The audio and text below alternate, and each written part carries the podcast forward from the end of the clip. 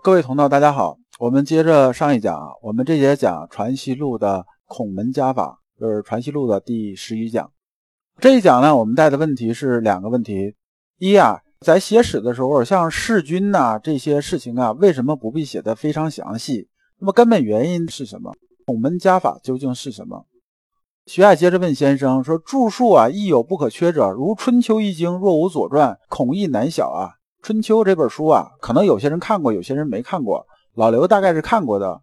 呃，《春秋》里边呢，他有些事情啊，他写的是他有自己的固定的套路，然后他写的东西写的很简洁明了。有些事情呢，他只是说发生什么事情了，然后一笔带过，他不会写的特别细。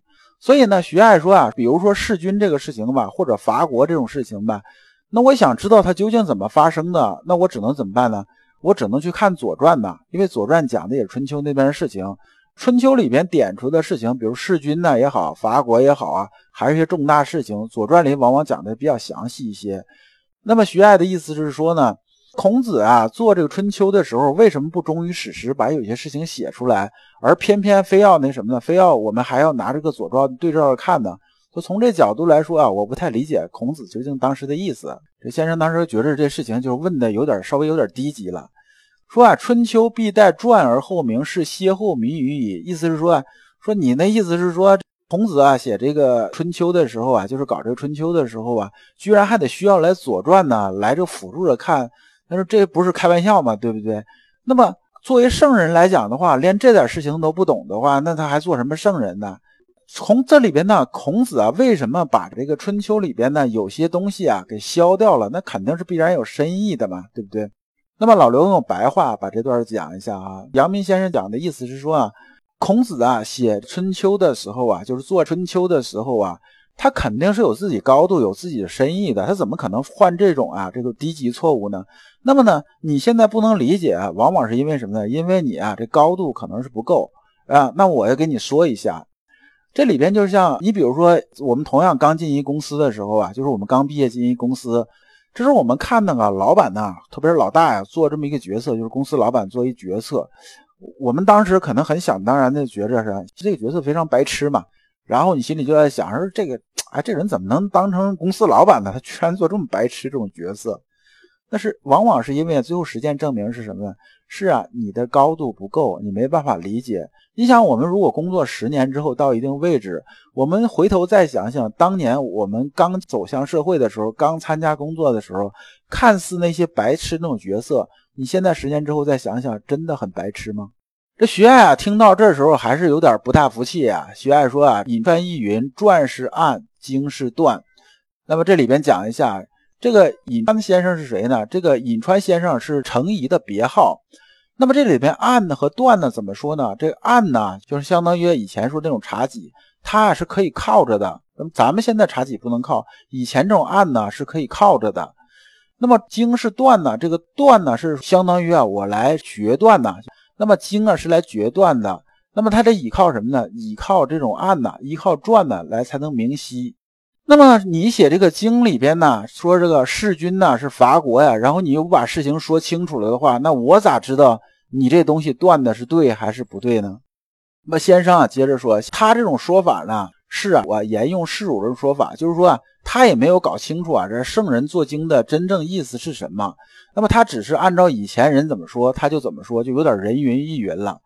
那么实际这个意思是说什么？为什么？有些细节不能去说呢？它是有其中这种道理的。那我就把这圣人的意思说一下。这个我就不去每次去讲，我就按白话来说。你比如说啊，为什么像伐国啊、弑君这种事情啊，不能说得很清楚呢？因为弑君呢，它本身呢就是什么呢？就是一个不对的事情，它就是有罪的，它不对的。那伐国呢，里边又有很多恶。如果我把这个事情说的清清楚楚、明明白白，是不会相当于啊教唆一些啊别有用心的人去干坏事啊？比如说现在发生了一个抢银行的案子，或者是什么杀人那种案子，就算是啊警方悬赏抓这个罪犯下通缉令，最后啊接受采访来公布的时候，他也不会把所有细节啊全说出来啊。比如说这个抢银行这个案子，说这仨人要抢银行，那最后他怎么成功的？他是怎么准备的？方案怎么做的？计划如何如何？是他把这细节全摆出来了，摆出最后结果就是怎么样？对于平常人来讲，无非是增加点茶余饭后这种谈资而已。但对有些啊心里头有其他想法，也想抢银行的人来讲的话呢，他就会很注重什么？这里边这种细节，然后我怎么才能做，能避免呢上一个犯案这些人呢，他犯这错误，怎么我抢了银行不被抓呀？这明显你是教唆犯罪。所以呢，我们圣人做经的时候，只是告诉这个后面读这些人来讲的话，弑君呢是不对的，不要去做；伐国是不对的，就算你伐呢，也得有天子啊同意了你才能伐，不是说你想伐就能伐的。那么伐国不经天子同意，伐国本身就是罪呀，就是错的。这事儿呢干都不能干，更何况是给你提供细节呢？还有一点呢，过于啊强调细节的时候啊，我们有一句流行的话叫“魔鬼存在于细节”，就是说啊，过于强调细节的时候吧，我们就会迷失其中啊，我们就会失去大方向。就像我们买这个望远镜的时候啊，我们发现望远镜啊看得越远的时候啊，我们视野越小的；望远镜看得越近的时候，我们视野是越大的。道理是同样的。我们完全钻到细节里边呢，我们就会失去大方向，失去整个视野。所以啊，这也是另一个写经的时候不把细节写得非常清楚的一个因素。那么先生最后做了一个定论呢：若是一切纵人欲灭天理的事情，又安肯降以示人，是长乱倒奸也。就说凡是这些干的这些坏事啊，纵人欲啊，灭天理的时候干这坏事呢。我又把里边详细的细节都拿出来去跟人说呀，这是什么呢？这不是教导人为善呐，这是什么？这是这是教唆别人犯罪啊，这是罪过呀。所以啊，这孔子啊做这个经的时候啊，他没有把这个细节说出来，就是因为基于这种道理，并不是孔子对细节不清楚，这是两回事儿。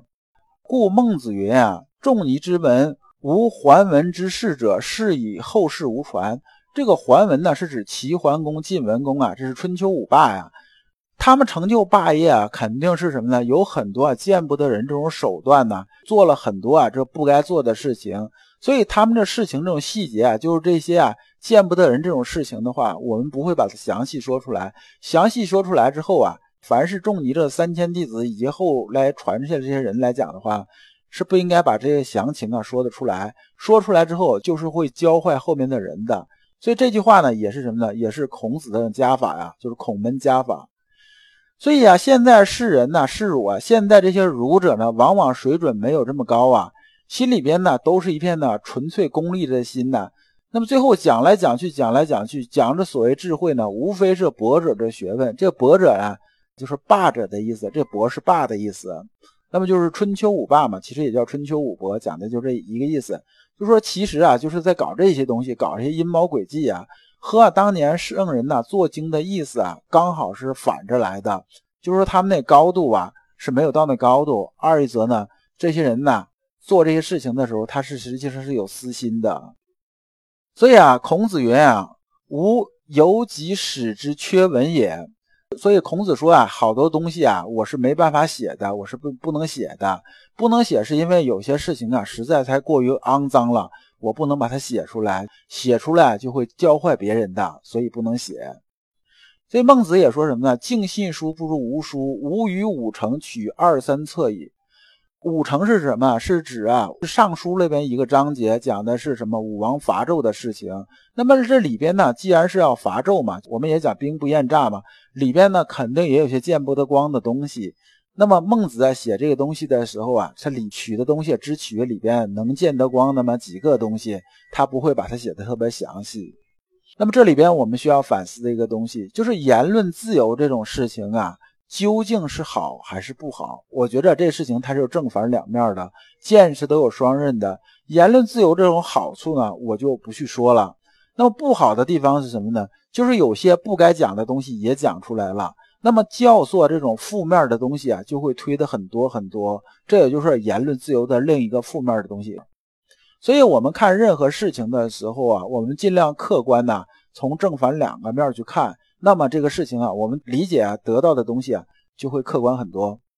下边这先生又感叹啊，说孔子删书于唐余夏四五百年之间，不过数篇，岂更无一事啊？所以说孔子啊，当时写这书的时候吧，唐余夏这四五百年之间，他事儿可能发生很多嘛，但圣人呢，只取了这么几篇而已啊。